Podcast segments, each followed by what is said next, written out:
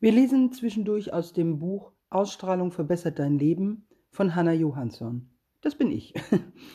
Sieben Schritte ins Glück inklusive einer Turbo-Challenge.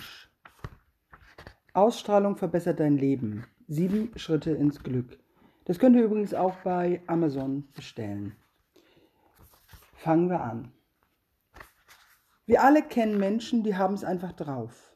Die halten mal eben locker eine Rede vor 6000 Zuschauern und diese gucken während des Vortrags nicht ein einziges Mal auf ihre Smartphones.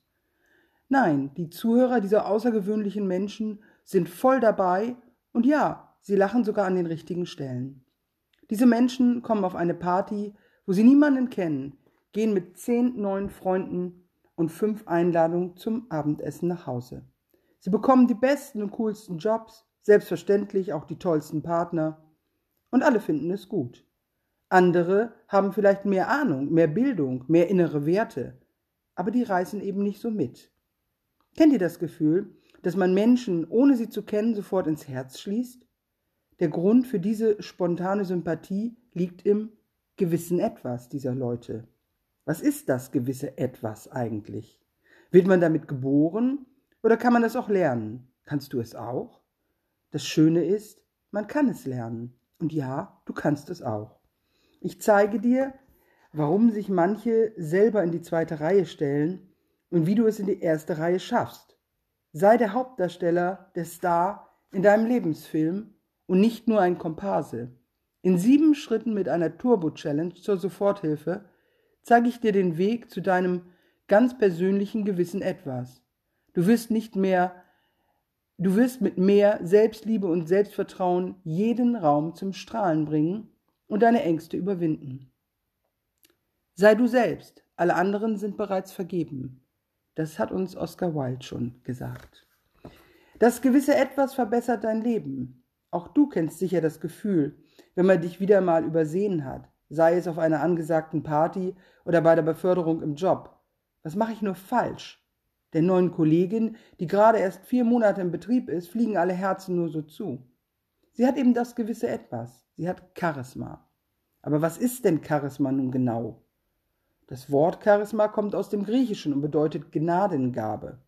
Früher verstand man darunter von Gott gegebene Güter, also unveränderliche Dinge. Gott hat sie dir gegeben oder eben nicht. Das sieht man zwischendurch ganz anders. Das sieht man inzwischen ganz anders. Alles ist erlernbar und trainierbar, wenn man es erstmal entschlüsselt hat. Viele bedeutende Psychologen haben sich darüber schon den Kopf zerbrochen und sind zu folgendem Schluss gekommen. Charismatische Menschen verbindet man mit dem Begriff der Offenheit. Sie strahlen Offenheit aus, sowohl in ihrer Körpersprache als auch in ihrem Verhalten. Dabei kann man es aber nicht wie einen Anzug anziehen und auch nicht schauspielern.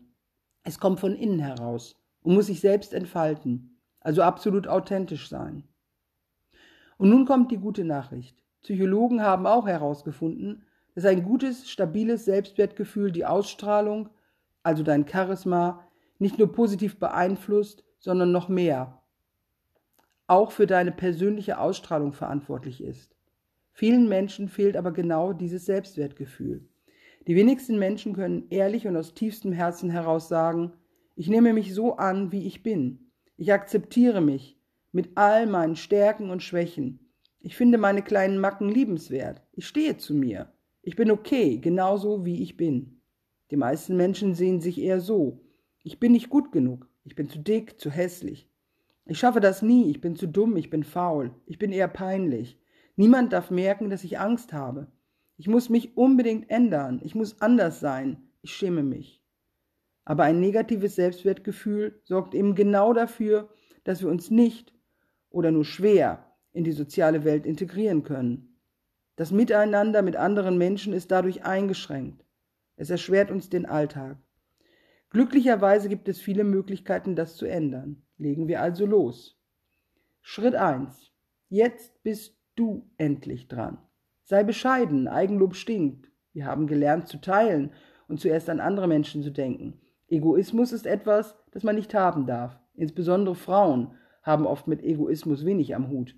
Ihnen geht es eher um das Funktionieren, die Familie zusammenzuhalten, sich zurückzustellen, über die anderen, für die anderen da zu sein.